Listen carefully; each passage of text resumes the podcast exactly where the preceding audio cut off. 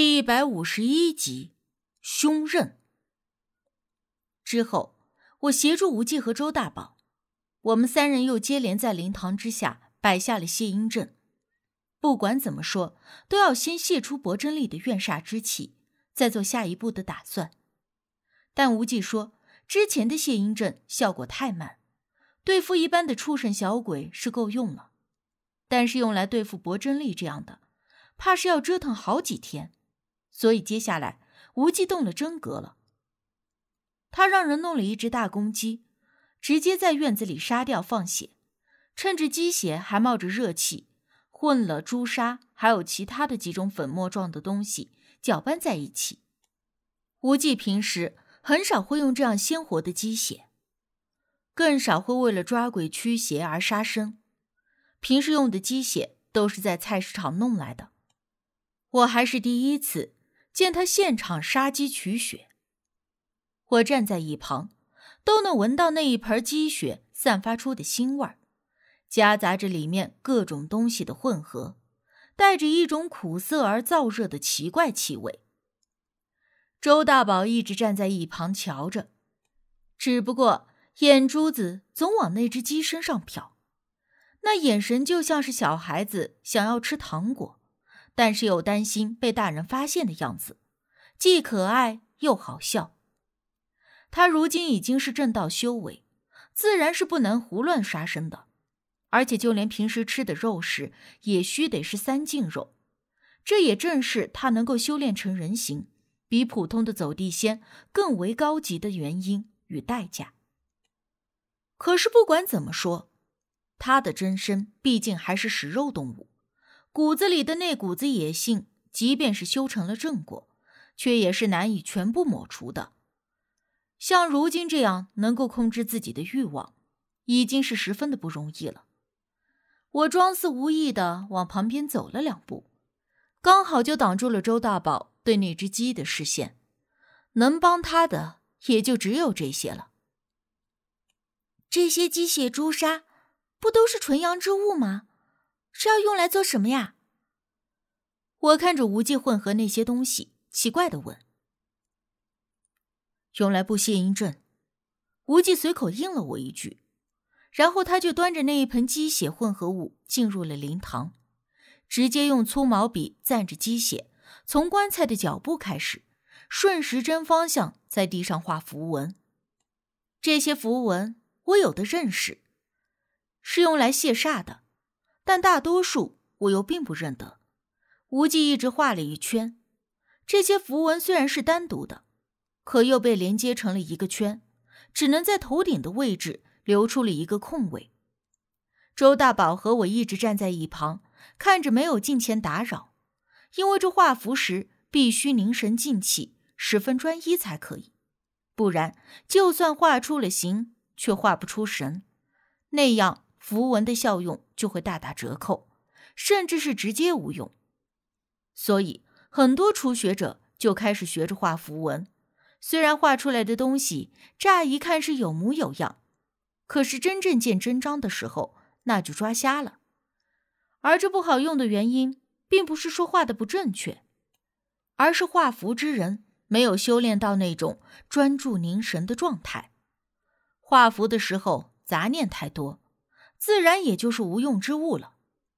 而若说这画符，我也是会的，之前也曾用过。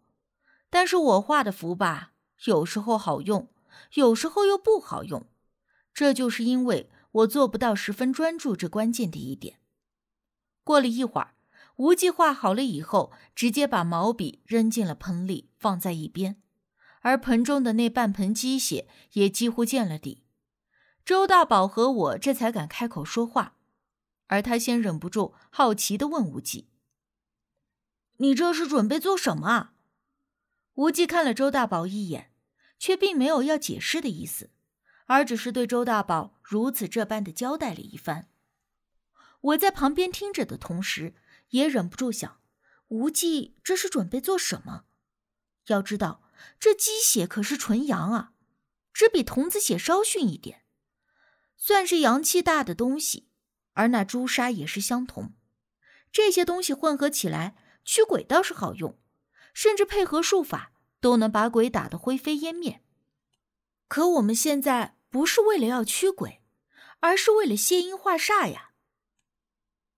况且之前不是也说好了，不会打散薄真力的魂魄。我和周大宝虽然都十分的好奇，但是也知道，眼下不是刨根问底的时候。而且无忌向来都是稳妥的人，他如此笃定的要做事情，那必然是有原因的。我拉了一下周大宝，让他别再问了，照做就是。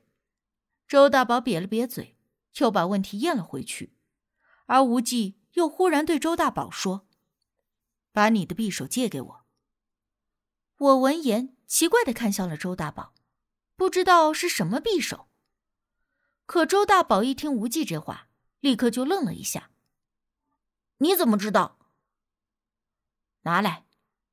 无忌直接用不容置疑的口吻道：“我虽然不知道他们说的是什么匕首，但显然周大宝很宝贝那个东西，十分扭捏的不愿意拿出来，推说那个东西很宝贵，还是用其他的东西代替，别把他的匕首给弄坏了。到底是什么东西嘛？”你这么的宝贝的不行，眼下这个节骨眼上，你还这么小气巴拉的，我忍不住吐槽他。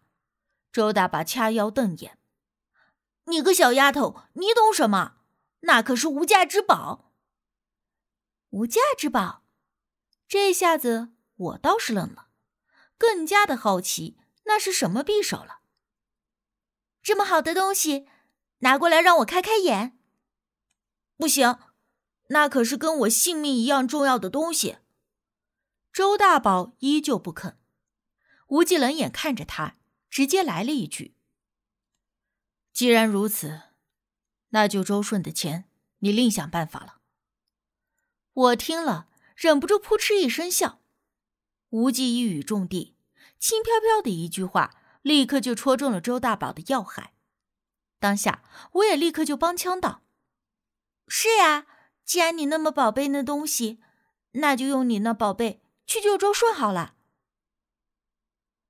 哎，你们俩，我拿我拿还不行吗？周大宝一跺脚，有点懊恼的样子，转身去了房间。周大宝走了，我便好奇的问无忌：“究竟是什么匕首啊？”无忌只是很简单的回了我。是一把上古利刃。很快，周大宝就回来了，手中拿着个驼色的麻布包着的东西，走到了跟前，还不死心的问：“你到底要我的匕首做什么？”镇煞。无忌说着，直接的伸出手来。周大宝还是那副不情愿的样子，紧紧攥着那粗糙的麻布包裹。估摸着心里正在做着激烈的斗争，一方面想要救周顺，一方面又不想交出匕首。我见他那扭捏的劲儿，就不耐烦，直接一把从他手中把东西拿了过来。这都几点了，还磨磨唧唧的，我明儿还得上课呢。周大宝下意识的还想夺回去，但是我立刻就塞到了无忌的手里，让他抓了个空。无忌二话不说，打开了麻布。我看着那比抹布还脏的粗麻布，心说：这都不知道多少年没有洗过的布了。而麻布打开以后，还包裹着一层米黄色的粗棉布，棉布包得厚厚的，一点点的揭开了之后，露出了那匕首的庐山真面目。我之前以为会看到一把寒光四射、凌厉逼人的宝刃，但是看到这匕首的时候，未免有那么一点点的失望。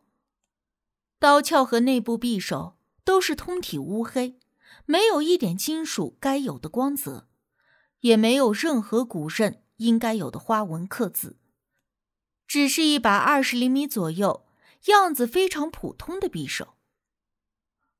这是什么匕首啊？怎么这个颜色？是金属的还是什么材质的？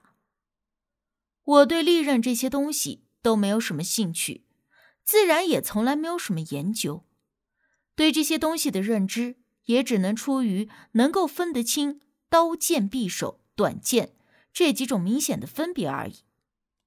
而我一边说着话，一边好奇的想要伸手去触碰那刀鞘，可是周大宝立刻就拍开了我的手。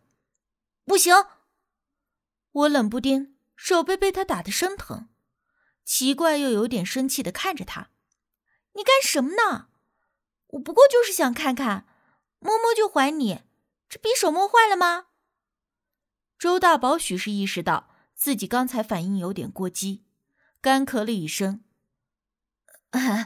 嗯，抱歉，我不是说怕你摸坏了，而是这匕首你不能碰。为什么呀？我不了解。唰的一声，无忌把匕首插回了刀鞘中。杀气太重了，会伤到你。杀气？我更加的不解。周大宝又接言道：“这匕首是凶刃。”